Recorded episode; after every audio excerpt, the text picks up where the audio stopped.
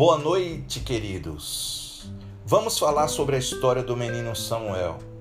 Todos conhecemos a história da sua mãe, Ana. Ana que desejava ter um filho, mesmo sabendo que era estéril.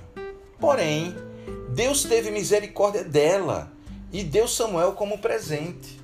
E esse menino foi oferecido ao serviço do templo do Senhor e foi entregue nas mãos do sacerdote e também juiz Eli.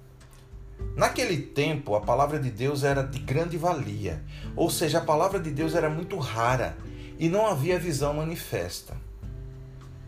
Um dos adventos que podemos perceber por sua relevância foi a história de Sansão, em que provavelmente o sacerdote Eli participara desse contexto. Entretanto, Deus se revelou a Samuel por vezes. Ao dormir, próximo ao templo ou dentro do templo de Deus, próximo à arca da aliança. O Senhor Deus chama Samuel para lhe falar por quatro vezes. Nas três primeiras vezes, Samuel se dirigiu ao sacerdote Eli perguntando: Por que me chamaste? E na terceira vez, Eli entendeu que era o Senhor que estava falando com Samuel.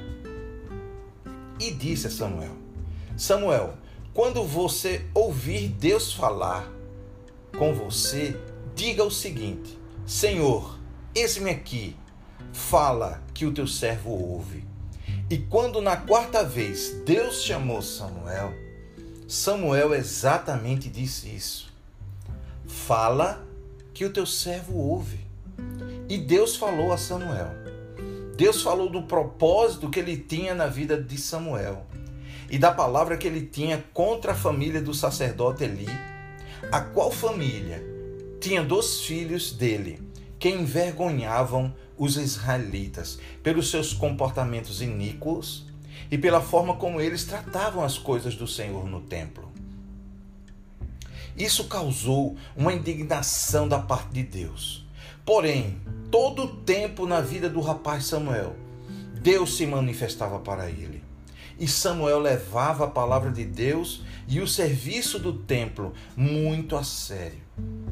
E crescia Samuel em formosura e graça diante do Senhor, temendo e guardando a palavra de Deus.